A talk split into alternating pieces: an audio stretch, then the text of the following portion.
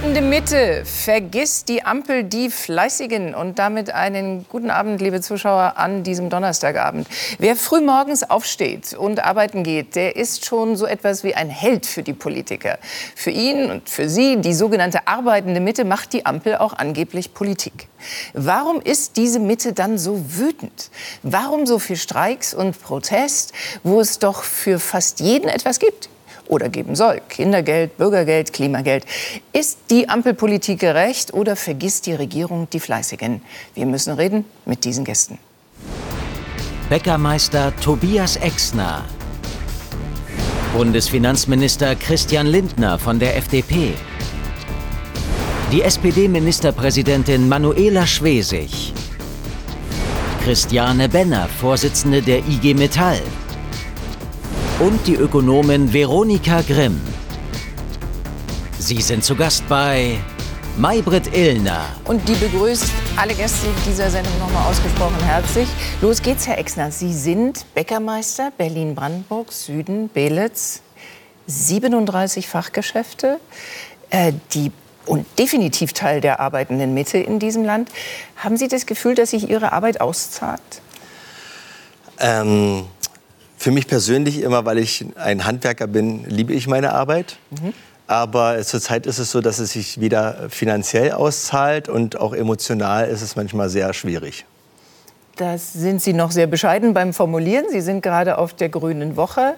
Ähm, denken Sie, dass auch die Bäcker demonstrieren sollten? Sollten auch Bäckermeister, ein Innungsobermeister, sollte auch ein Bäckermeister demonstrieren? Also grundsätzlich sympathisiere ich mit den äh, Demonstrationen, äh, insbesondere der Bauern. Äh, für mich als Bäckermeister ist es sehr schwierig, ähm, sag mal, vielleicht mit meinen Fahrzeugen dorthin zu kommen. Äh, wir müssen tagtäglich arbeiten, um Einkommen für unsere Mitarbeiter zu generieren. Und deswegen ähm, herausfordernd, aber ja. die Bauern mit frischen Brötchen zu füttern und dass die da durchhalten, da bin ich dafür. Ja. Okay. Ähm, was geht Ihnen gerade am meisten auf die Nerven? Was ist am schlimmsten, wenn Sie mal so auf Ihre tägliche Woche, äh, Entschuldigung, auf die Woche gucken und auf Ihre Sorgen gucken? Ähm, gibt viele Herausforderungen in unserer Branche, auch in der ganzen Gesellschaft natürlich. Und ähm, ja, viele Dinge sind ähm, äh, schon seit langer Zeit ein Dorn im Auge, aber es wird halt immer herausfordernder. Bürokratie ist ein großes Thema.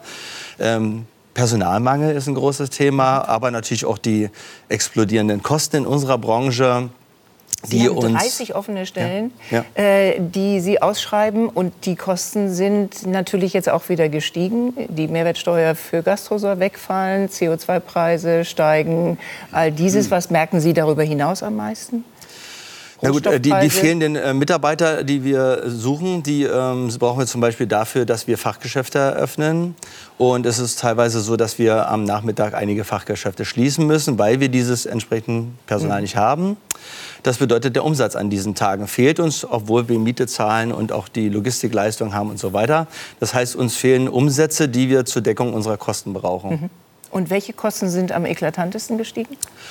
Personalkosten sind in den letzten vier Jahren ex ja. explodiert, möchte ich sagen. Äh, aber auch Rohstoffkosten zum Beispiel. Beispiel Kilo Zucker hat vor vier Jahren noch 38 Cent gekostet, jetzt kostet 1,10 Euro und äh, für viele andere Kollegen ist es noch teurer. Mhm. Ähm, Energiekosten natürlich. Ähm, 2020 äh, Vergleich zu 2022 haben wir 700.000 Euro mehr Energiekosten gehabt. Im Endeffekt müsste ich als Unternehmer sagen, das zahlt dann der Kunde. Aber diese explosionsartigen äh, Preise auf breiter Front äh, kann ich äh, als Unternehmer nicht mehr auf den Kunden abwälzen. Der Markt gibt es nicht her und deswegen ähm, erzielen wir keine Gewinne mehr. Keine Gewinne mehr? Haben Sie das Gefühl, dass diese Ampel das verstanden hat, diese Situation verstanden hat, die sich so addiert, aufaddiert? Äh, ich persönlich habe nicht den Eindruck, dass die äh, politisch handelnden Personen überhaupt, ich sag mal so ansatzweise verstehen, was da passiert. Ähm, es gibt viele Lippenbekenntnisse, ja, wir haben das verstanden und so weiter. Aber ähm, die, die Handlung, ähm, die vollzogen werden. Diese kurzfristigen Perspektivwechsel oder ja, ähm, ja mal, gestern war der Fördertopf alle oder was es da so äh, für Themen gibt und so weiter. Äh, wir als Unternehmen brauchen verlässliche Rahmenbedingungen und die bietet die derzeit die Politik nicht. Mhm. Da sind wir beim Thema und stellen fest, dass der Streit munter weitergeht, obwohl das in diesem Jahr 2024 unbedingt anders werden sollte. Rien ne va plus. Nichts geht mehr in Deutschland.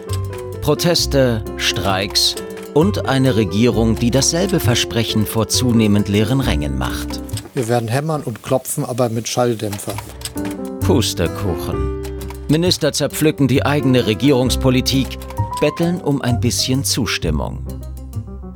Lasst uns diese Gelegenheit nutzen, dass diese, ich sag mal, unglücklichen Beschlüsse der Bundesregierung, was Agrardiesel und Kfz-Steuer angeht, dass wir das nach vorne gerichtet nutzen.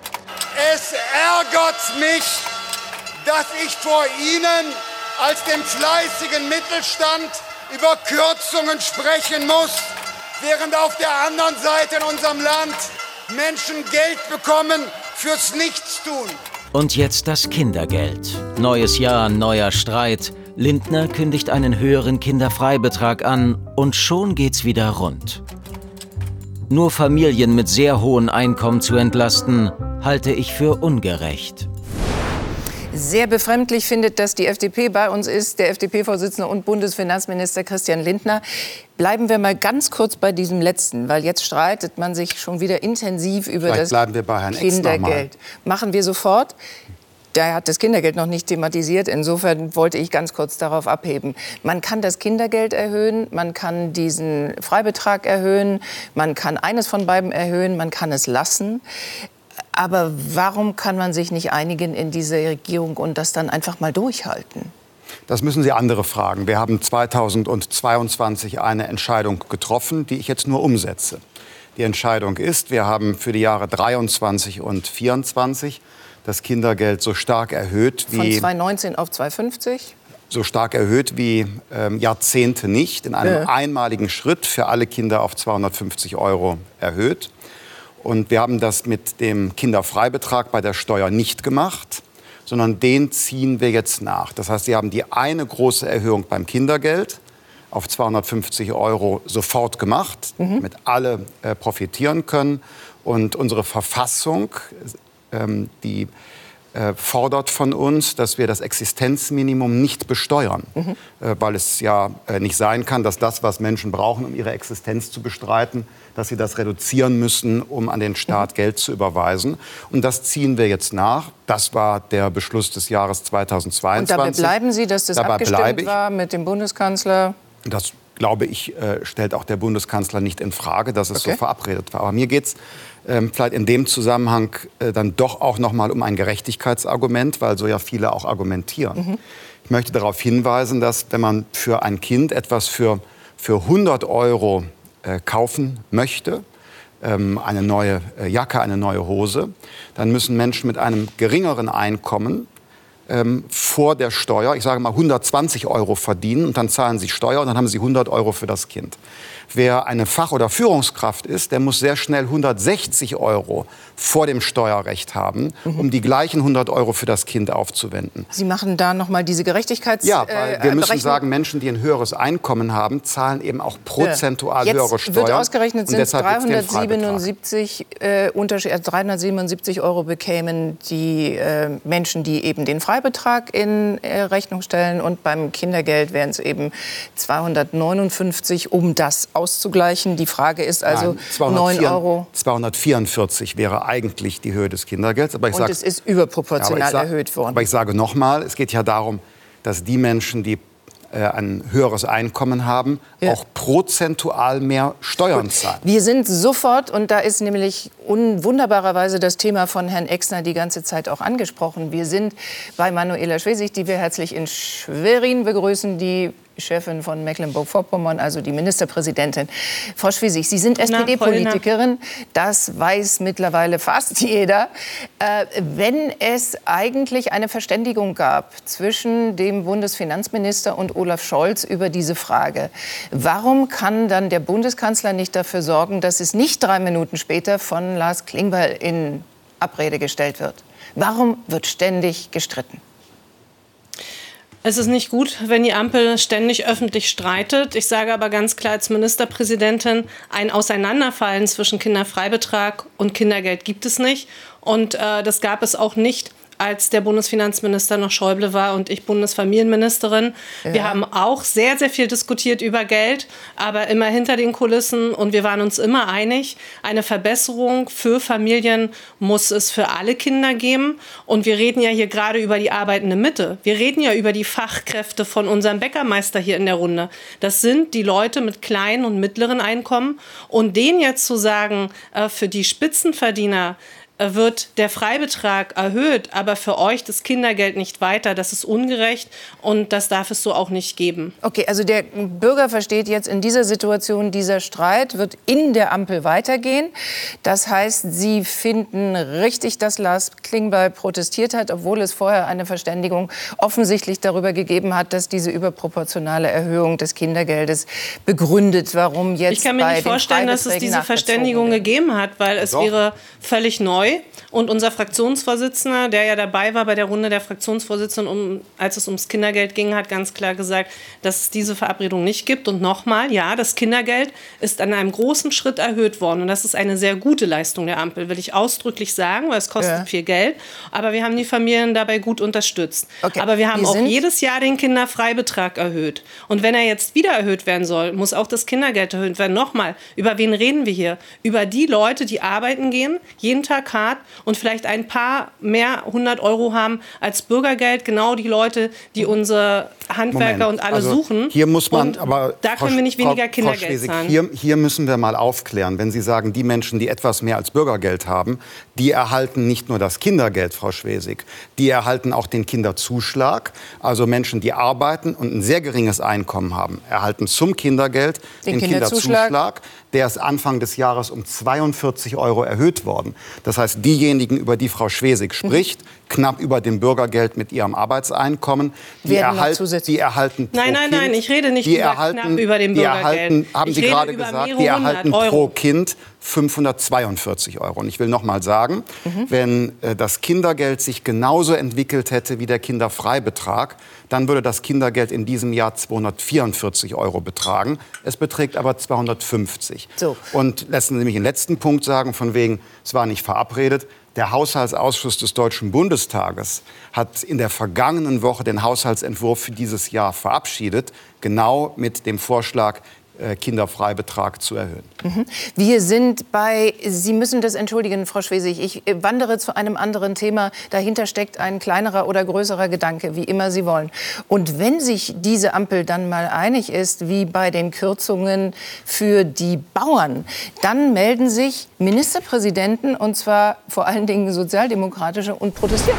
Am besten ist natürlich, wenn der Vorschlag wieder ganz vom Tisch genommen wird. Ich finde es aber wichtig, dass die Kürzungen, die angekündigten Kürzungen komplett zurückgenommen werden. Die Sparvorschläge betreffen vor allem den ländlichen Raum und das ist wirklich falsch. So, das sagten Sie und zwar sofort, nachdem das beschlossen war durch die Bundes-SPD, den Bundeskanzler, die Spitze dieser Regierung. Was soll das auslösen bei den Leuten, glauben Sie? Frau Illner, mir geht es um die Sache. Und als Ministerpräsidentin ja. vertrete ich die Bürgerinnen und Bürger meines Bundeslandes mhm. und nicht die Ampel. Und mit Verlaub, äh, ich bin auch bei diesen Gesprächen nicht dabei. Und wenn uns vorher einer mal gefragt hätte und in die Pläne einbezogen hätte, dann hätten wir auch klar gesagt, dass es so nicht geht und dass das schief geht. Fakt ist, dass die Sparpläne im jetzigen Haushalt komplett den ländlichen Raum betreffen. Mhm. Einmal mit den Kürzungen bei der Landwirtschaft, denen wir in den letzten Monaten schon viele Sachen aufgelegt haben. Dann mit der Rücknahme der Unterstützung bei den Netzentgelten. Das trifft vor allem bei mir viele, die, wo die Windparks entstehen, die jetzt höhere Stromkosten haben werden, ja. was ja sowieso absurd ist. Und Der dritte Punkt, die Pendlerinnen und Pendler, die jeden Tag zur Arbeit fahren. Im ländlichen Raum haben wir 6000 Dörfer. Da haben wir nicht überall Bus und Bahn. Da ist das Auto auch kein Luxusgut. Die pendeln, die stehen morgens auf und die zahlen jetzt mehr Spritkosten. Und wenn dann noch die Ungerechtigkeit mit dem Kindergeld dazukommt, das kann ich keinem Bürger erklären. Und wenn es ungerecht zugeht, dann erhebe ich meine Stimme. Das ist meine Aufgabe. So, Herr Exner, und dann denken Sie, dass Sie immer noch nicht wissen, was jetzt in beiden Fällen eigentlich rauskommt? Die Bauern wissen es auch noch nicht. Es ist noch nicht klar, ob weiter verhandelt wird oder ob dieser letzte Kompromiss der Ampel jetzt tatsächlich dann der entscheidende ist, dass also stufenweise ähm, bei dem Agrardiesel diese Unterstützung wegfällt. Äh, würden Sie auch sagen, dass das Ihr allergrößtes Problem von allen ist? Dass man nicht so richtig weiß, was morgen passiert? Das haben Sie moniert. Sie werden überfallen. Ähm, erstens ist es nicht ausgekocht und im Prinzip wird jetzt, äh, so wo das Kind im Brunnen gefallen hat, wieder rumdiskutiert. Äh, es ist mir zu viel klein-klein. Äh, diese Dinge, die hier diskutiert werden, das sind 6 Euro mehr für das und äh, 5 Euro mehr für das. Ähm, es, es, herrscht gar keine Klarheit. Also äh, es, es, äh, keiner versteht das mehr. Mhm. Also Klarheit das können wir, doch, doch niemandem erklären. Ja, aber das ja? doch ich kann. Ja, Sie. Ich kann. Okay, ich kann die das Gelegenheit will ich gerne nutzen und es ist doch toll, dass äh, Exner Sie hier sind. Da müssen wir die Gelegenheit auch mal für einen Austausch nutzen.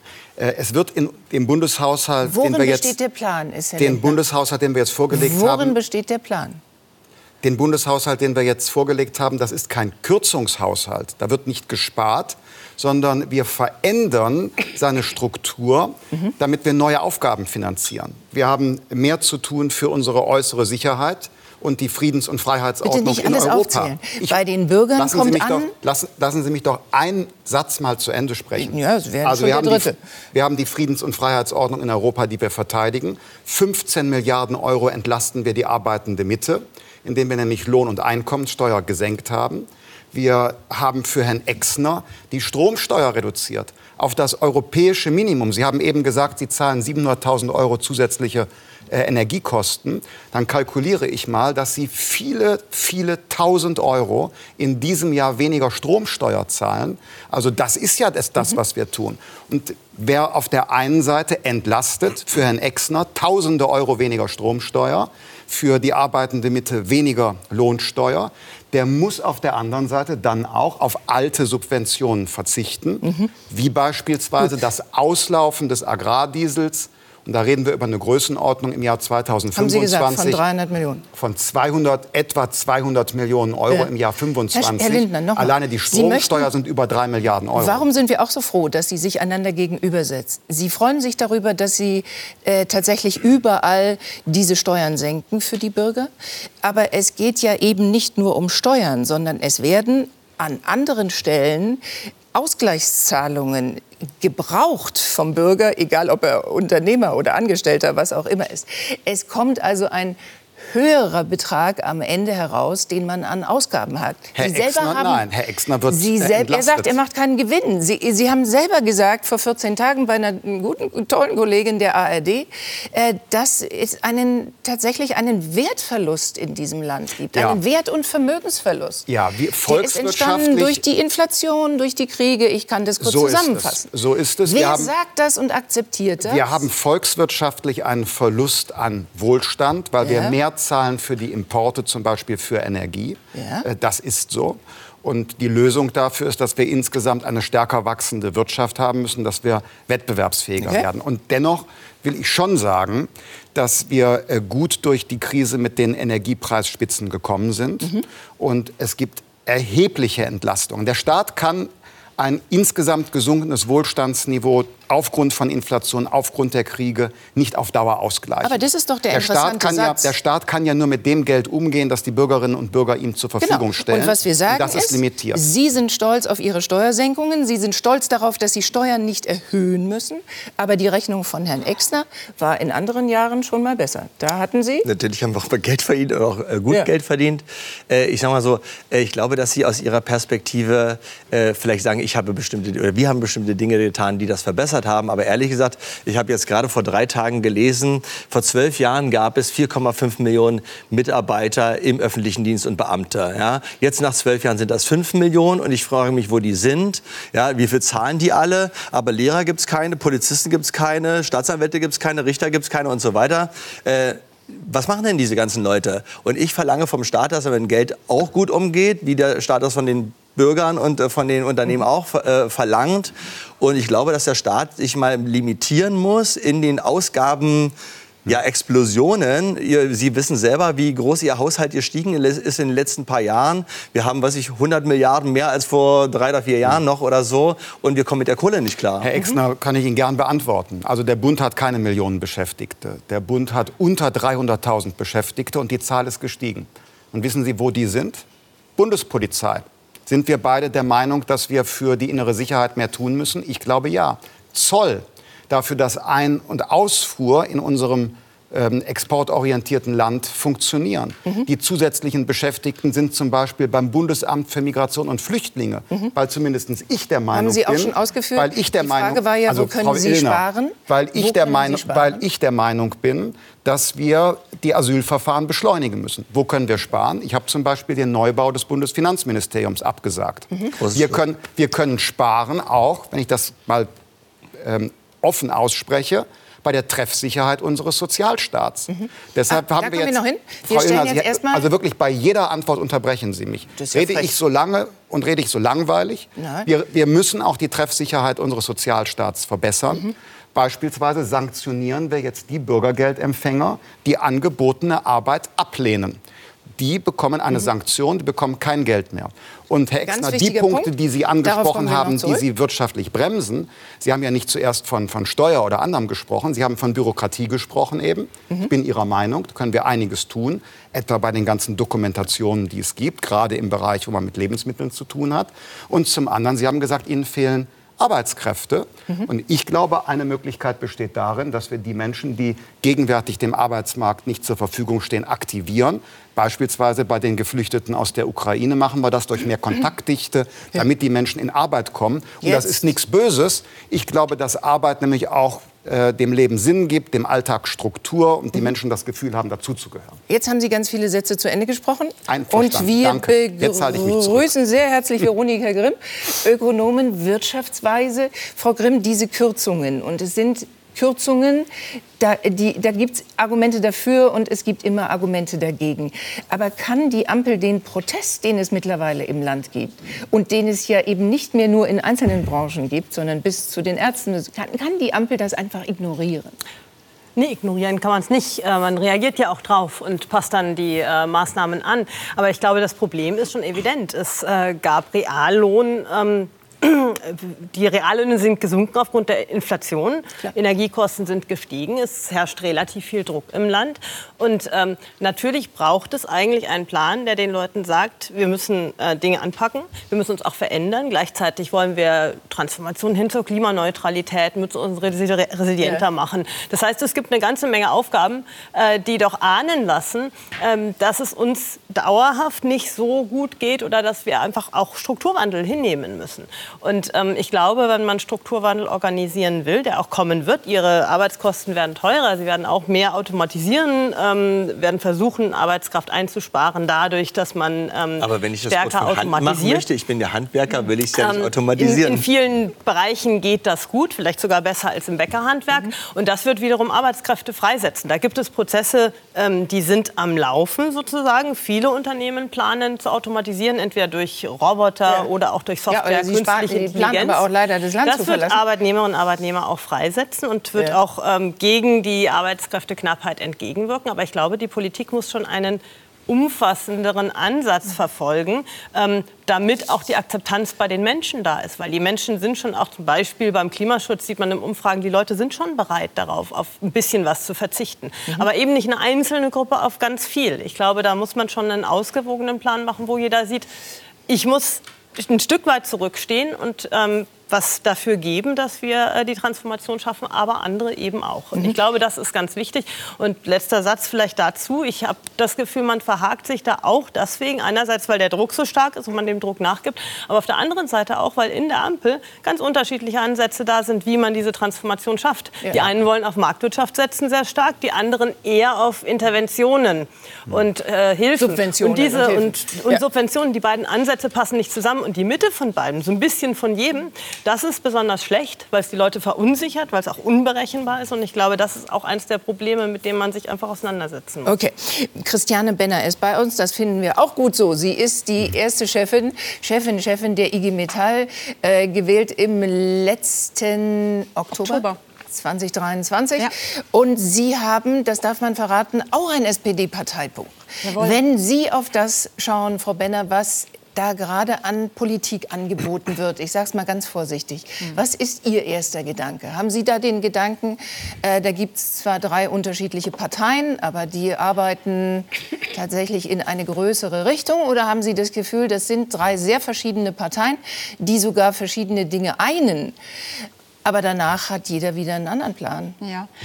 Ähm ich habe mein, mein SPD-Parteibuch übrigens mir angeschafft, äh, als es um eine partnerschaftliche Gleichstellungspolitik ging, damals von der SPD, muss ich sagen. Ja. Das war für mich der Auslöser, also relativ spät, mhm. relativ spät. Ähm, und ich möchte mich dem anschließen, was Frau Grimm auch gesagt hat. Also ich glaube, die Menschen brauchen Zuversicht, die Menschen brauchen eine Idee und brauchen das Gefühl, dass die Regierung, die jetzt am Ruder ist, dass sie weiß, wie wir sicher in diesem Land in die Zukunft steuern. Und mhm. das ist einfach eine enorme Verunsicherung. Und unsere Beschäftigten in unseren, und unsere Mitglieder, äh, ich sag mal, denen fehlt schon äh, eine, eine gute, ich sag mal, Industriepolitik, mhm. äh, wo man wirklich sagt, ja, wir haben enorme Herausforderungen durch Klimawandel, durch Digitalisierung, aber wir haben eine Regierung, die in die Zukunft investiert und die die richtigen Weichenstellungen vornimmt. Ja. Wir haben eine extrem kritische Phase im Moment. Also ich behaupte, in den nächsten zwei Jahren werden ganz entscheidende Weichen gestellt oder eben auch nicht. Mhm. wenn es gut gestellt wird, wenn wir Investitionen tätigen in unsere Zukunft, die dann auch dazu führen, dass sie äh, erschwingliche Energiekosten haben bei sich, dann äh, haben wir wirklich, glaube ich, hier die Chance, ja. guter Leitmarkt zu werden, zu bleiben weiter Exportnation zu bleiben, aber jetzt weil wir alles wir, können. Wenn dann und das ist gerade ein Problem. Und wenn jetzt nichts passiert, werden wir hier eine Deindustrialisierung in Deutschland erleben. Ja. Und unsere Beschäftigten haben zum einen schon den Druck durch Entscheidungen wie was passiert jetzt durch die äh, CO2-Bepreisung, mit meinen Spritkosten, mit meinen Energiekosten, ja. was passiert mit meinen Möglichkeiten zu Hause zu heizen, wann muss ich da umstellen, wie viel Geld brauche ich dafür, kann ich äh, mir ein elektrifiziertes Fahrzeug leisten, kann ich mir ein E-Fahrzeug leisten. Es gibt echt Unsicherheiten. Wenn dann aber in den Betrieben noch dazu kommt, dass da Strategien fehlen äh, oder unklar ist, ob es dieses Unternehmen noch geben wird, mhm ob dieses Unternehmen erfolgreich durch diese Transformation kommt,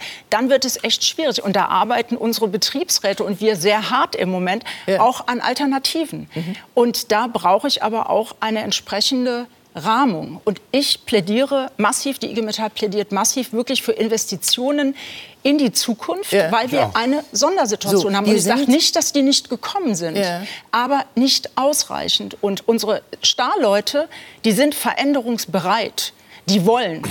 Die wollen, aber die wissen sozusagen genau, was brauche ich dazu an Strukturen nochmal, an Unterstützung vom Staat. Die haben wir zum Teil auch mhm. bekommen.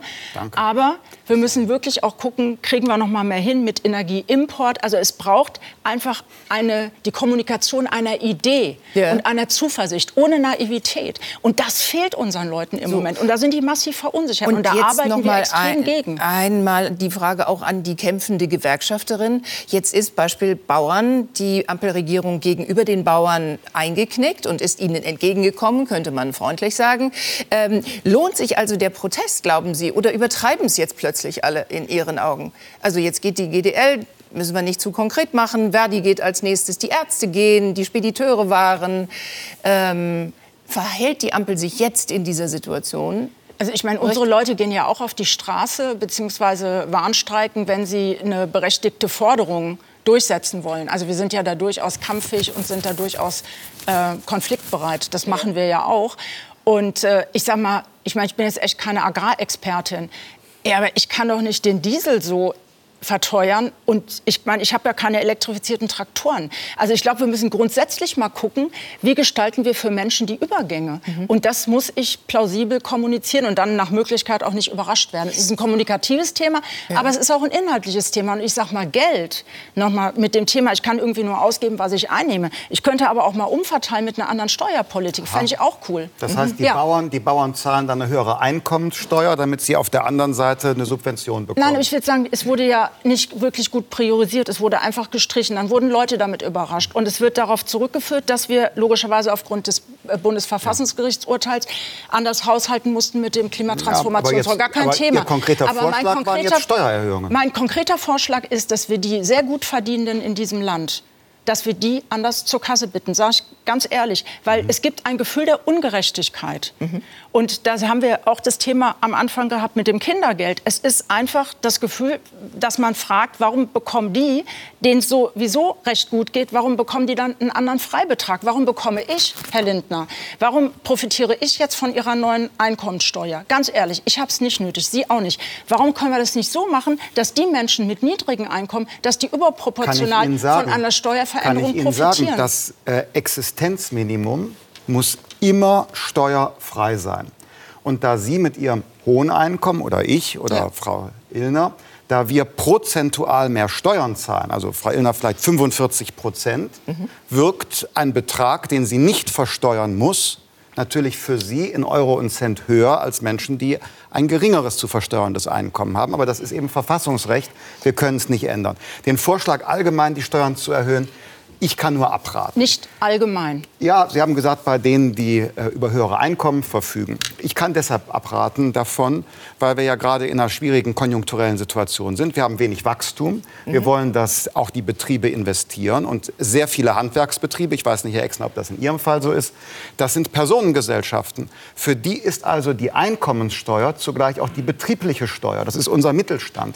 Und ich kann in der jetzigen wirtschaftlichen Situation nur abraten von Steuererhöhungen. Wir können an anderen Stellen Mittel gewinnen. Mhm. Im Haushalt gibt es Spielräume. Ich glaube, dass wir äh, beim Bereich Bürokratie die Wirtschaft beleben Noch können, indem wir Lasten reduzieren. Verspreche ich, dass wir darauf wir können, kommen? Wir können in, an anderen Stellen ähm, auch über Subventionen sprechen tut immer weh, ist immer eine kritische Diskussion. Steuern erhöhen, ich rate ab. So, wir brauchen noch mal zurück. Entschuldigung, wenn ich da noch mal einen Blick zurückwage. Wir gucken uns vielleicht noch mal an, was der Bundeskanzler Olaf Scholz Ende November, nachdem es dieses Bundesverfassungsgerichtsurteil gegeben hat und also mal rasch 60 Milliarden Euro fehlten, was er da gesagt hat im Deutschen Bundestag.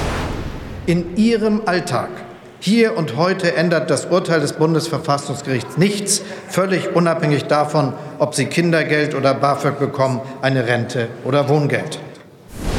Wir sind, Herr Lindner, bei genau der Frage, warum sagt der Kanzler so etwas? Macht er das, weil er befürchtet, dass am nächsten Tag dann alle Menschen auf der Straße sind?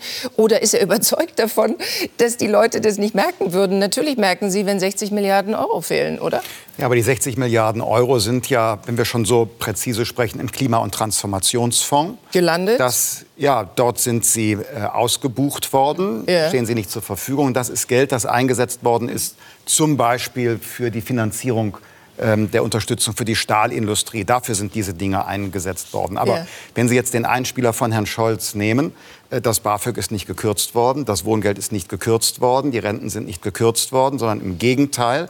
Ähm, wir haben zum 01.01. dieses Jahres 15 Milliarden Euro mhm. weniger Lohn- und Einkommenssteuer. Und ich sprach von der Stromsteuersenkung. Sie sprachen von der Stromsteuersenkung, die jetzt ja durch die Netzentgelt genau. nicht mehr Zahlung, nicht mehr subventionieren. Also das muss ich Ihnen nicht erzählen. Ich denke, Sie wissen es eigentlich. Die, Netzent ja, Netzentgelte ja, sind subventioniert worden mit 5,5 ja, Milliarden.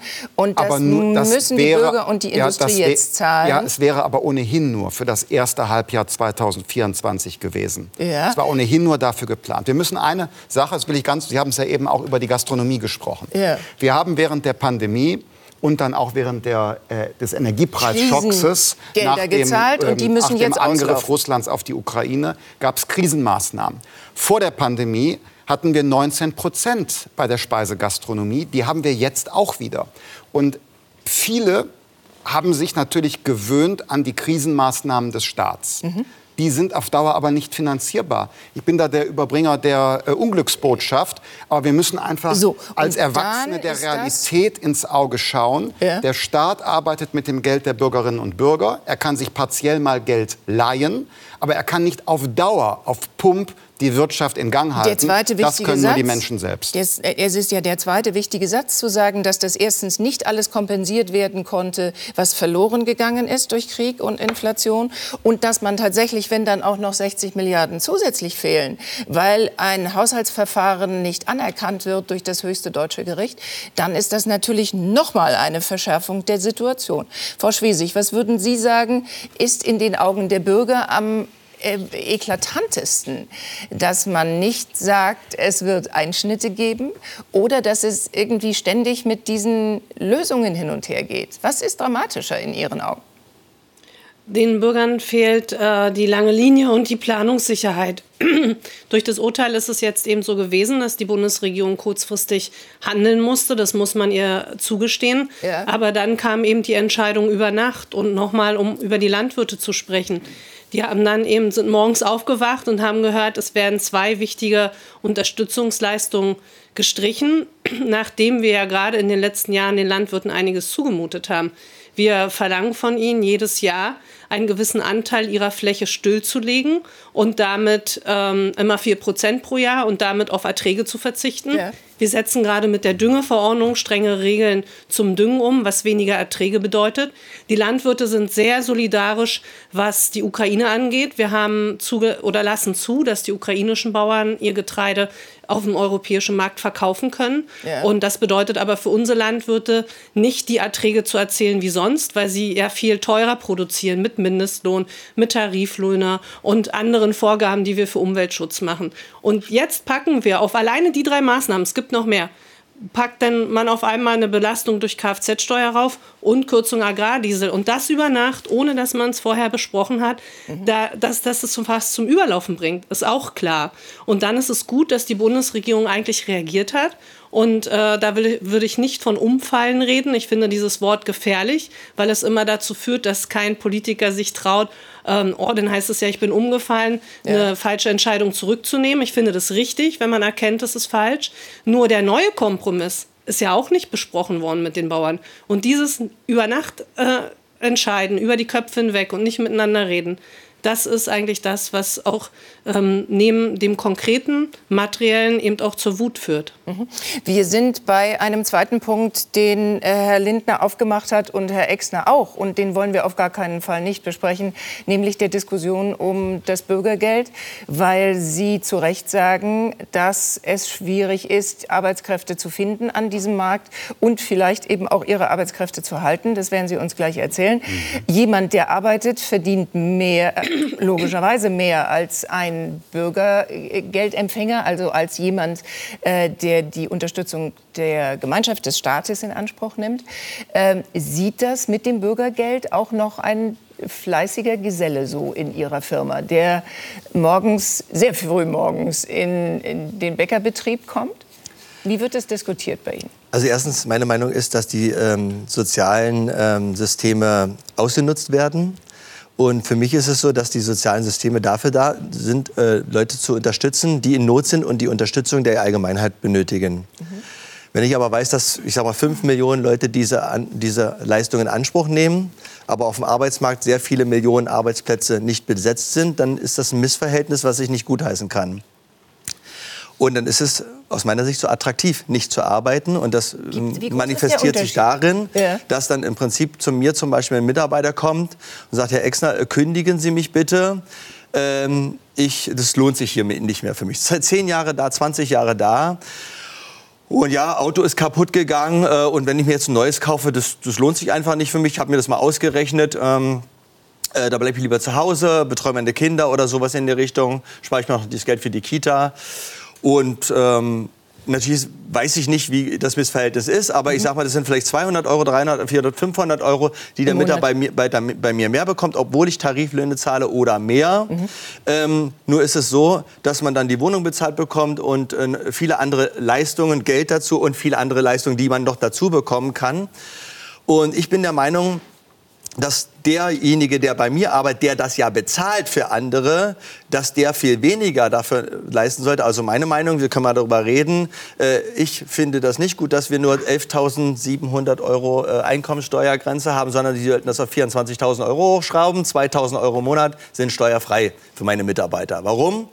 Ich finde diese ganzen Transferleistungen furchtbar, dass meine Mitarbeiter zum Teil betteln müssen bei den Behörden, sagen hier, ich äh, gehe zwar arbeiten, aber äh, ich, mir steht das und das zu, jetzt muss ich einen Antrag ausführen, den ich nicht verstehe. Ja. Dafür müssen wieder Behörden, ich sag mal, gefüttert werden. Viele Leute arbeiten da und da sind äh, viele bürokratische äh, Prozesse, die eigentlich gar nicht notwendig sind. Und ich finde, unsere Mitarbeiter müssen von ihren Einkommen leben können. Und jetzt kann jemand davon den Politiken, politischen Verantwortlichen kommen und sagen, wir sollen ja mehr bezahlen. Ja, das geht aber nicht, weil wir das nicht erwirtschaften. Mhm. Herr Lindner. Ja, wir müssen unseren, Sozial, ja, wir müssen unseren Sozialstaat ähm, reformieren, ja, revolutionieren. Äh, prüfen, wo es solche Fehlanreize gibt, will ich mhm. sagen. Äh, ich höre das, was Herr Exner sagt, nicht zum ersten Mal. Das wird sehr oft an mich herangetragen. Wir haben inzwischen einen Sozialstaat, der äh, sehr kompliziert geworden ist. Es gibt sehr viele unterschiedliche Leistungen. Wir haben schon gesprochen über das Kindergeld, Kinderzuschlag, Kindersofortzuschlag, mhm. Kindergrundsicherung, Vielleicht. Wohngeld. Und ähm, es muss ja ganz klar sein, ich glaube, da stimmen wir alle überein, wenn Menschen einen Schicksalsschlag haben, mhm. unverschuldet in Not geraten, dann ja. wenn sie erkrankt sind, dann sind wir solidarisch. Aber Solidarität ist eben keine Einbahnstraße. Man kann erwarten, dass Menschen die Solidarität der Gesellschaft nur so lange in mhm. Anspruch nehmen, wie sie sie wirklich brauchen. Konkret jetzt beim Bürgergeld. Wir haben die Situation, dass der Regelsatz zum 1.1. sehr stark gestiegen ist. Ich sage offen, er ist überproportional stark gestiegen. Denn als er festgelegt worden ist, ist man von einer ganz anderen Inflationsrate für den Januar 2024 mhm. ausgegangen. Das ist da eingeflossen. Und deshalb gab es die überproportionale Erhöhung. So, wollen wir ganz kurz mal heute? Die Konsequenz wird sein, das will ich nur den Einsatz ja. ergänzen, Konsequenz wird nach meiner Erwartung sein, dass zum 01.01.2025 es eine Nullrunde beim mhm. Bürgergeld geben wird, um die überproportionale Erhöhung wieder einzuarbeiten. Das ist dann schon eine Ankündigung. Frau Benner, wir verstehen, wenn wir die Gewerkschafterin äh, jetzt dazu mal hören, haben Sie das Gefühl, dass sich diese Regierung um ihre Fachkräfte, um ihre Facharbeiter hinlänglich genug kümmert oder kümmert sie sich mehr um die Rentner und Leistungsempfänger? Wie sieht es aus Ihrer Warte aus? Also Rentner und Leistungsempfänger sind zwei verschiedene Paar Schuhe. Rentner haben nämlich haben was gearbeitet was für die Rente. Richtig. Hier Für uns wäre das ein ganz, ganz wichtiger Beitrag, wenn wir das, was wir jetzt auf den Weg gebracht haben, was auch im Koalitionsvertrag steht, nämlich, dass wir was tun hier in diesem Land, um Tarifbindung zu stärken, wenn wir da einen Schritt weitergehen. Mhm. Wir haben einfach äh, da ein Problem und ich glaube, dieses Auseinanderdriften, ich sage mal, wenn man jetzt sagt, Bürgergeldempfänger, Mindestlohnempfänger, äh, Menschen, die in der freien Wirtschaft arbeiten, dass da sozusagen diese Proportionen mhm. stimmen, da könnte Tarifbindung könnte ein ganz könnte wichtiger Anreiz bereits bieten. Und ich Sie sind ja wieder, auch, ich soweit nein. ich weiß, tarifgebunden. Das heißt, ähm, an der Stelle, und ich finde, das gehört auch dazu, den Menschen Sicherheit zu geben und auch ein Gefühl von Gerechtigkeit zu geben. Wir erkämpfen das schon selbst. Ich erwarte von keinem Arbeitgeber, dass der uns irgendwie einen fertigen Tarifvertrag auf den Tisch legt. Aber das noch mal anzugehen und zu sagen, wie können wir da auch dafür sorgen, dass Menschen da Gerechtigkeit empfinden. Und es mhm. wäre für unsere Mitglieder, wäre das, das definitiv ein Vorschlag wirklich ein richtiger Weil Fortschritt. Ihre Leute wahrscheinlich auch auf der Zinne waren. Frau Schwesig, die Frage muss unbedingt nach Schwerin gestellt werden. Die SPD war, Hubertus Heil, Ende November voll des Lobes. Das Bürgergeld ist die größte Sozialstaatsreform seit 20 Jahren. Ähm, zwei Monate später hörte sich das dezidiert anders an. Jetzt wird den Empfängern gedroht. Wer aber nicht mitzieht und sich allen Angeboten verweigert, muss mit härteren Konsequenzen rechnen. Mit konsequenten Sanktionen gegen Totalverweigerer schaffen wir mehr Gerechtigkeit im Sozialstaat. Totalverweigerer. Und weil die SPD das also jetzt gemerkt hat, dass es da einen zu kleinen Sprung gibt, schimpft sie mit der FDP zusammen auf die Nichtstuer und Totalverweigerer? Ich finde, es gibt zwei Prinzipien, die in Deutschland wichtig sind für die Akzeptanz. Erstens, Arbeit muss sich lohnen. Wer arbeitet, muss definitiv, definitiv mehr haben, deutlich mehr haben als der, der nicht arbeitet. Und das geht über gute Löhne. Der zweite Punkt, dass wir, es auch wichtig ist für den Sozialstaat, wir sind auch ein Sozialstaat, dass Menschen in Not unterstützt werden. Und mhm. da gibt auch das Verfassungsgericht ganz klare Vorgaben, wie so ein Existenzminimum dieses Bürgergeld zu berechnen ist. Und ich fand sehr gut die ursprüngliche Idee im Bürgergeld zu sagen, und wer an diesem Bürgergeld ähm, sich anstrengt und wer was mit also wer Weiterbildung macht und, ja. und, und, der hat eigentlich, ich sag mal, ein bisschen mehr Bürgergeld. Das ist ja jetzt leider, kommt ja leider aus Geldgründen nicht. Was aber kein Widerspruch ist, dass unser Arbeitsminister sagt, und wer dieses System ausnutzt, sich total verweigert, auch, das sind nur ganz, ganz wenige. Wir müssen immer dran denken, es gibt ganz viele Menschen in mhm. unserem Land, die auf Bürgergeld angewiesen sind. Leider auch Leute, die sogar arbeiten, weil sie so wenig bekommen. Oder auch äh, Rentner über die Grundsicherung. Ja. Aber wenn es auch nur Einzelne sind, die das System nutzen, dann ist es auch richtig, Konsequenzen zu ziehen. Deswegen ist das für mich kein Widerspruch. Ich will auch nicht nur auf den Bund schauen, sondern sagen, was auch Länder machen können. Ähm, eben hat der Exner ein Beispiel gemacht. Wir haben die Möglichkeit in Deutschland, dass alle Kinder, wo Eltern Sozialleistungen bekommen, wie Bürgergeld, kostenfrei in die Kita können. Das finde ich auch wichtig. Das ist eine Bildungseinrichtung äh, und alle Kinder sollten den Zugang haben. Aber die Eltern, die arbeiten gehen, die müssen in der Regel Kita-Gebühren bezahlen. So war das auch bei uns im Land bis vor kurzem. Äh, kurzem. Ja. Und diese Ungerechtigkeit haben mir die arbeitenden Mütter und Väter immer gesagt und einem das vorgerechnet. Und deswegen haben wir die Kita-Gebühren komplett abgeschafft in Krippe, Kindergarten, Hort, jetzt auch im Ferienhort, weil es ja die Leute in der Dienstleistung mhm. sind, äh, im da Krankenhaus, die in Ferien arbeiten, um eine Gerechtigkeit zu, Gerechtigkeitslücke die äh, Ungerechtigkeitslücke, die da, nee, Gerechtigkeitslücke, sorry, die ja. da war, zu schließen. Und das ist auch etwas, was unser Beitrag ist. So, und dann sind wir, Herr Lindner, wieder bei der Frage, und weil Sie die Mittelschicht also nicht weiter entlasten können, ist auch der Finanzminister mit diesem Satz zu zitieren, mit dem wir die Sendung begonnen, von den Bauernprotesten, wo Sie äh, vor den Nichtstuern äh, warnen, will ich jetzt nicht sagen, aber wo sie die Nichtstuer deklassifizieren wollten. Also was, muss heißt, man, was heißt deklassifizieren? Das ist eine Frage der Gerechtigkeit. Äh, es gibt nicht die Wahlfreiheit, ob ich Sozialleistungen beziehe oder ob ich arbeiten gehe. Mhm. Und wenn wir die Situation sehen, es gibt Menschen, die haben ein Tarifeinkommen.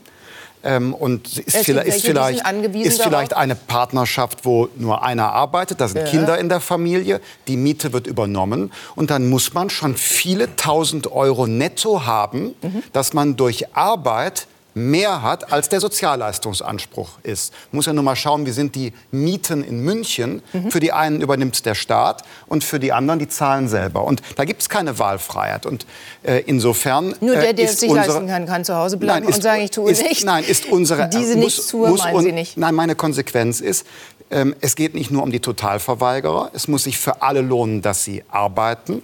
Und bei denen, die nicht arbeiten, muss man teilweise auch die Kontaktdichte erhöhen. Mhm. Dann muss dann die Arbeitsagentur öfter verlangen, dass die Menschen vorstellig werden. Da müssen Angebote gemacht werden. Mhm. Weil ich sage nochmal, es gibt nicht die Wahlfreiheit, ob ich arbeite oder Sozialleistungen mhm. beziehe. Es ist keine Rente, die man erworben hat, sondern da steht eine Leistung dahinter. So, die SPD hat da einen ziemlichen Move gemacht, Frau Grimm.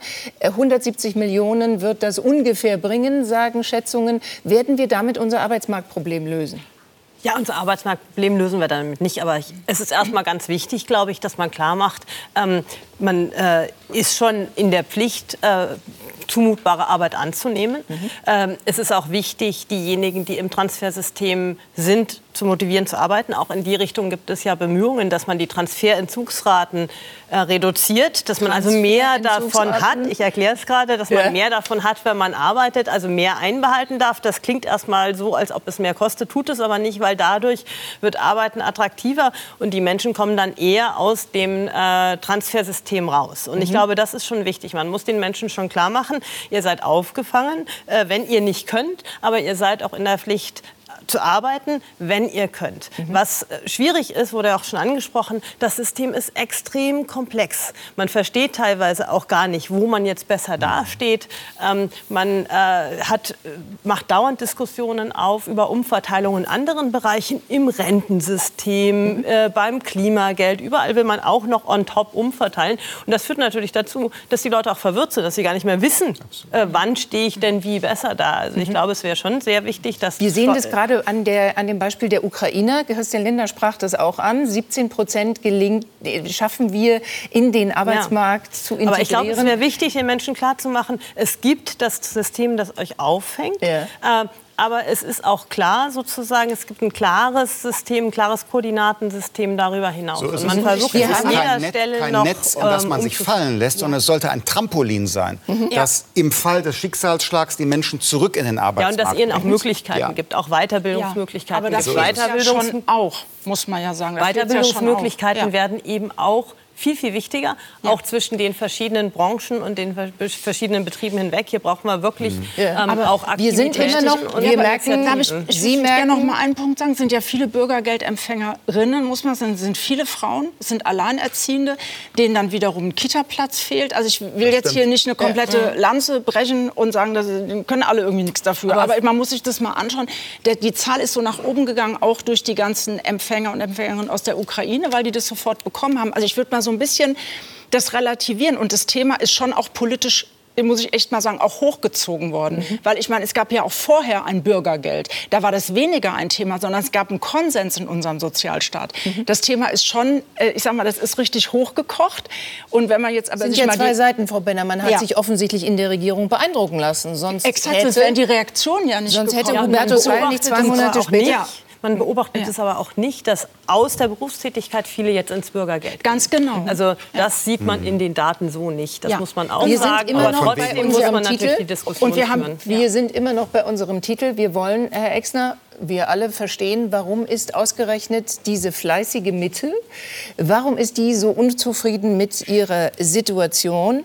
Ähm, die Frage ist, vielleicht müsste man einfach eine andere Politik machen drittgrößte Volkswirtschaft der Welt. Das klingt nach Reichtum, nur der ist ungleich verteilt. Die oberen 10% der deutschen Haushalte verfügen über mindestens 725.000 Euro Vermögen. Die unteren 40% maximal über 44.000 Euro.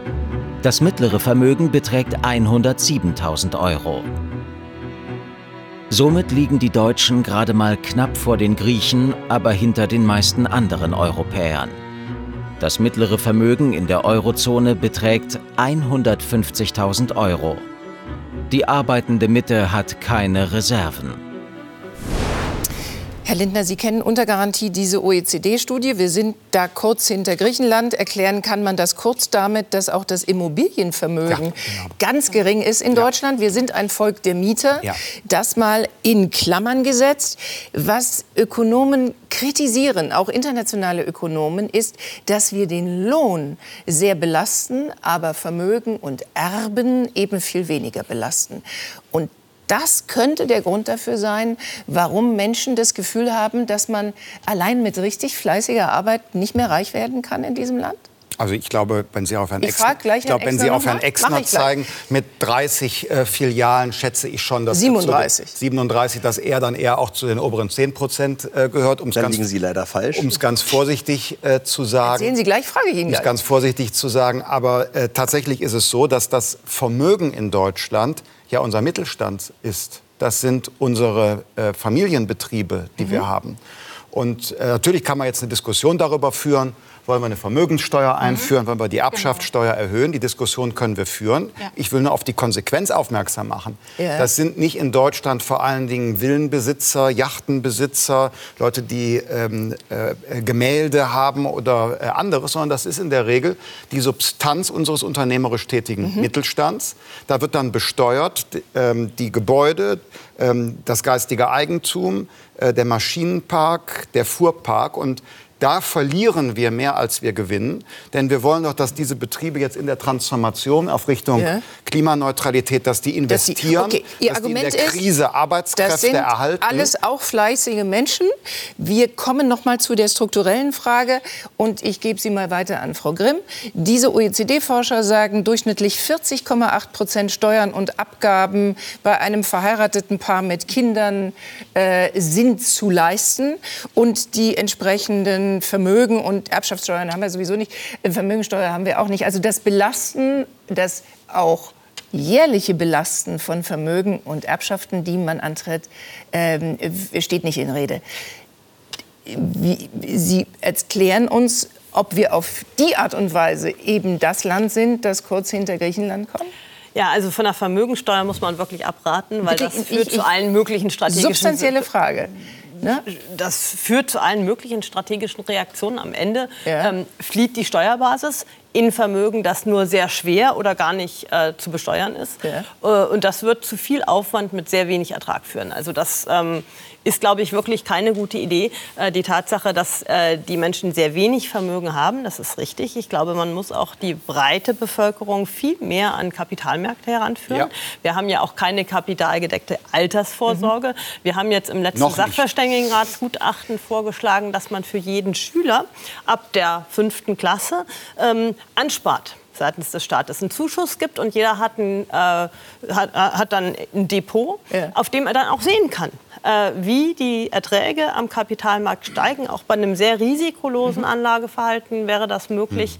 Mhm. und das führt natürlich dazu, dass ein gewisses Vertrauen wächst. Äh, die Deutschen haben da typischerweise Vorbehalte, haben ihr Geld auf dem Bankkonto und das führt dazu, dass ein ganz breiter Teil der Bevölkerung an den Erträgen am Kapitalmarkt, also an dem Wirtschaftswachstum, mhm. gar nicht partizipiert. Und das Kann. führt natürlich dazu, dass die Einkommens, dass die Verteilung immer weiter auseinandergeht. Aber die, die sind jetzt bei Herrn äh, ich glaube, da muss man, da muss man auf der Basis gegen anarbeiten. Erbschaftssteuer, haben Häuser. Erbschaftssteuer könnte man drüber reden, da muss man aber sich ein bisschen vorbereiten, weil ähm, es stimmt ja auch, dass eben ein großer Teil äh, des Vermögens dann in den Betrieben ist. Und bei einer Erbschaftssteuer ist das ein sehr schwieriges Problem. Das um, das, um dann für die nächste Generation zu sorgen. Ja. Wir sind jetzt endlich äh, dabei, die neugierige Frage von Herrn Lindner zu beantworten.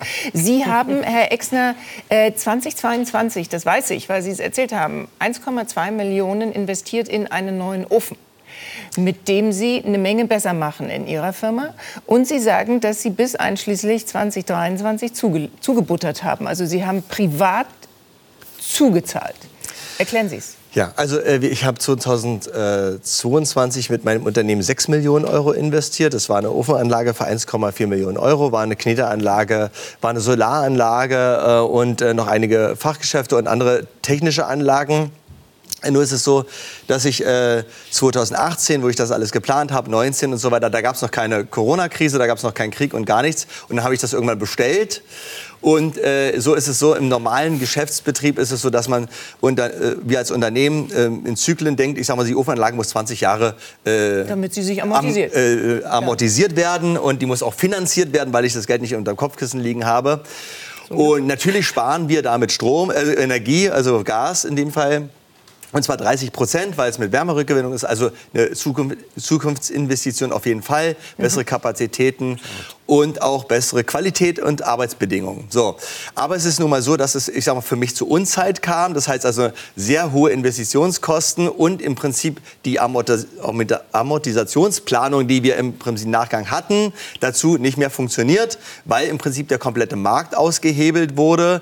Äh, einmal auf der Energieseite zum Beispiel, aber auch auf der Lohnseite, ja. ne, die Tarifpartner haben, sollten sich ja irgendwie einigen, Mindestlohnkommission und so weiter. Und auf einmal sagt der Staat dann, das finden wir alles doof, was die Tarifpartner da machen, da legen wir mal 25 Prozent obendrauf. Ja?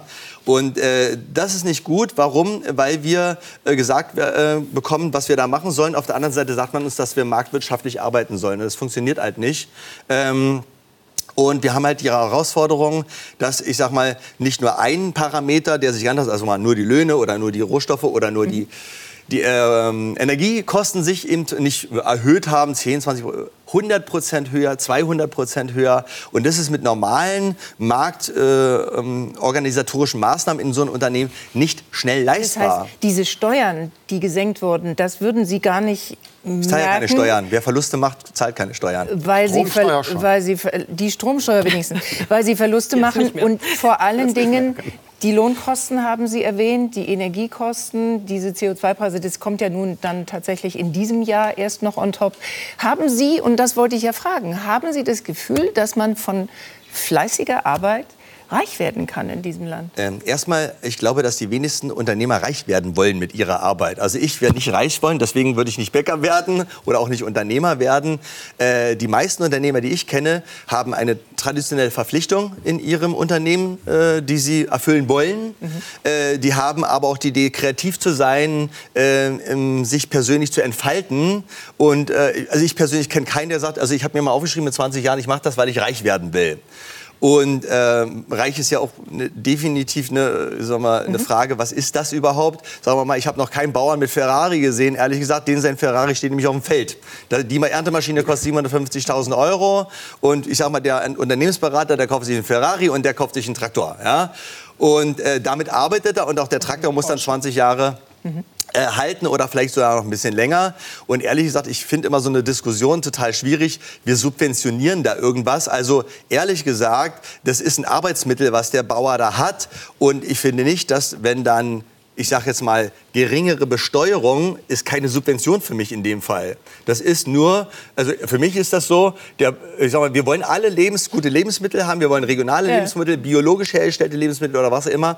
Und wir wollen nicht abhängig sein von anderen Ländern. Und da frage ich mich so, wenn wir die Bauernschaft, ich sage mal auch diese Kreativität oder Besonderheit der Reag Regionen ja. kaputt machen. Und das ist auch bei den Bäckern so. Natürlich kann die Fabrik Brot backen. Wir werden alle nicht verhungern, das ist überhaupt nicht der Fall. Ne?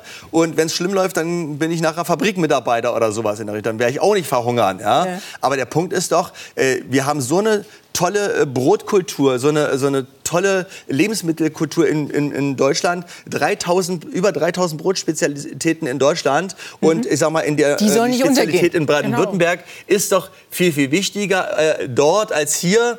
Aber äh, mhm. wollen wir das nicht alles bewahren oder wollen wir alles kaputt machen? Das mhm. ist doch die Frage. Das wollen wir bewahren. Aber wir müssen genau. die richtigen Rahmenbedingungen Herr setzen. Wir wollen Ihr Angebot, man das Brot kaufen kann. Ja. So, wir brauchen die Leute, die dieses Brot noch kaufen können. Ich erinnere, wir kommen ein bisschen zurück an den Anfang der Sendung, was Sie den Menschen, die protestiert haben in Berlin, was Sie den Bauern gesagt haben. Ja. Sie haben gesagt, äh, die sollen äh, Freiheit und Verantwortung zurückbekommen. Ja. Sie möchten Bürokratie ja. abbauen, äh, dass das ganz wichtig ist. Herr Özdemir hat gesagt, wir könnten diese Tierwohlabgabe jetzt endlich mal machen. Die ist ja hm. seit x Kommissionen im Gespräch, dass es möglich wäre, die Menschen tatsächlich eben auch für ein gut gehaltenes Tier zahlen zu lassen. Was will ich schon wieder sagen? Ihre beiden Auswege, also die, der Ausweg von Herrn Özdemir und Ihr Angebot an die Bauern, kam ja nach dem zweiten Kompromiss und führte eben wieder in verschiedene Richtungen. Dieser Konflikt ist noch nicht geklärt. Es ist noch nicht klar, dass die Bauern kein, von der Straße gehen. Es ist kein Konflikt, sondern es ist jetzt eine offene Diskussion. Es ist eine jetzt Und, immer noch offene Diskussion. Ja, es ist eine offene Diskussion. Also ich habe wahrgenommen, dass beispielsweise ja der CSU-Vorsitzende und bayerische Ministerpräsident Herr Söder sagt, ähm, wir brauchen keine neue Fleischsteuer, ja. Äh, die das Leben für die Verbraucherinnen und Verbraucher weiter verteuert. Ich finde, dieses Argument muss man ernst nehmen. Okay. Ein Tierwohlcent der hilft auch nicht denjenigen, die Getreide anbauen, sondern nur den Tierhaltern. Mhm. Und deshalb glaube ich, dass wir größer und weiter denken müssen. Mhm. Äh, Frau Schwesig hat ja eben äh, darauf hingewiesen, dass beispielsweise die landwirtschaftlichen Betriebe jedes Jahr vier Prozent ihrer Flächen stilllegen müssen. müssen. Und dann natürlich auf den vier Prozent keine Erträge erzielen. Ja. Also bevor wir überlegen, für die Verbraucher das Leben teurer zu machen, die Steuern äh, zu erhöhen oder auch Subventionen zu mhm. verlängern, wie wäre es, wir würden einfach dass die unternehmerisch tätig Aber sein hatten können, Sie ja den Plan, Herr indem wir solche bürokratischen Vorgaben wie die Flächenstilllegung Ja, erstmal hatten. Sie ja den Plan, diese beiden Kürzungen vorzunehmen. Also den Agrardiesel zu streichen, obwohl die Bauern noch nicht wissen, ob sie überhaupt eine Alternative haben und ob die hoffentlich bis 27 kommt. Und zum Zweiten vorgeschlagen, diese Kennzeichnung nicht mehr zu machen. Ich frage Nein, Sie, was ist Ihre liebste Lösung? Wie soll diese x-te Schleife um, Kann ich will ich jetzt Ihnen sagen, und nur ich einen möchte Teil, Die, ja, ich möchte Ihnen sagen, ich möchte die, glauben Sie, ich möchte die enden? Profitabilität und die Produktivität der landwirtschaftlichen Betriebe verbessern, Ja. dadurch, dass sie ähm, weniger Kosten haben, etwa durch die Flächenstilllegung, Ja. etwa durch die Anforderungen bei der Düngeverordnung und viele andere bürokratische Standards. Darüber Mhm. müssen wir sprechen. Man kann nicht nur mit dem Geld der Steuerzahler Gut, Profitabilität sicherstellen. Sie machen und das, das Spannende jetzt, ist, Herr Lindner. nein, das fordere ich seit vielen Jahren. Und, In dieser ich halte, konkreten und ich halte, Situation? Nein, ich halte die Forderung seit vielen Jahren für richtig. Okay. Aber jetzt gibt es ein Gelegenheitsfenster, etwas zu tun. Denn das Interessante ist, dass auch die französische Regierung sagt, wir müssen die Bürokratie reduzieren. Mhm, Auch stimmt. Frau von der Leyen als EU-Kommissionspräsidentin sagt, wir haben die Landwirtschaft überreguliert, Ja. überbürokratisiert. Also insofern, alle haben jetzt Okay, dieselbe dann Wahrnehmung. fragen wir die also Frage. müssen wir die Gelegenheit nutzen. Dann fragen wir die Frage schnell noch, warum machen wir es nicht? Ich weiß nicht, können Sie es noch hören, dass man Bürokratie abschaffen möchte? Es gibt ja Seit Bürokratie 60 Jahren fordern wir das. Entlastungsgesetz 1, 2, 3, 4, 5, 6, 7. Und da werden immer alle Ideen gesammelt von allen, ähm, ich sag mal, von den Gewerkschaften, von den Verbänden und so weiter. Dann schafft man 100 Verordnungen ab und inzwischen hat man schon mal 1000 neue. Das ist doch Mhm. Quatsch. Also wir sind nicht knallhart damit. Wir müssen da runter von diesen ganzen Wust. Deshalb und das, sagen das Sie muss viel 2000 schneller gehen. und keine Ja, aber Sie sind ja eine- Einschränkungen. mit dabei. Frau, Alles muss über- Sie sind ja mit in der Regierung. So schnell. ist es. Und Ja. aus, aus Eine dem Grund sage ich. Ihnen, sage Ihnen, das Lieferkettengesetz, wie wir es haben, und die EU-Lieferkettenverordnung, die brauchen wir zum Beispiel nicht. Okay. Dann wirkt Frau nämlich der Bürokratieabbau eine und es kommt nichts Neues dazu. Kurze Frage, am liebsten nur einen Satz an die Verwaltungsjuristin. Warum fällt es so schwer, dass wir was lassen von diesen bürokratischen Vorschriften? Klären wir auch das? Das ist eine gute Frage. Ich bin dafür, dass die Basis einen Vorschlag macht und äh, nicht 100, sondern wirklich drei konkrete, weil sie sonst wieder zermahlen wären. Und ansonsten bin ich für den konkreten Vorschlag, den Herr Lindner gemacht hat, die Flächenstilllegung zurückzunehmen und den Bauern hier ein konkretes Angebot zu machen. Dann machen wir an der Stelle einen Punkt und sagen, wir enden mit einem konkreten Angebot. Ich darf mich ganz konkret bei diesen Gästen bedanken und weitergeben zu Markus Lanz, der heute unter anderem Bettina Stark-Watzinger zu Gast hat und Karin Prehn. Und wir sehen uns, wenn Sie mögen, nächsten Donnerstag wieder gleiche Stelle, gleiche Welle. Sie kommen hoffentlich gut durch diese Nacht. Vielen Dank in die Runde. Merci bien.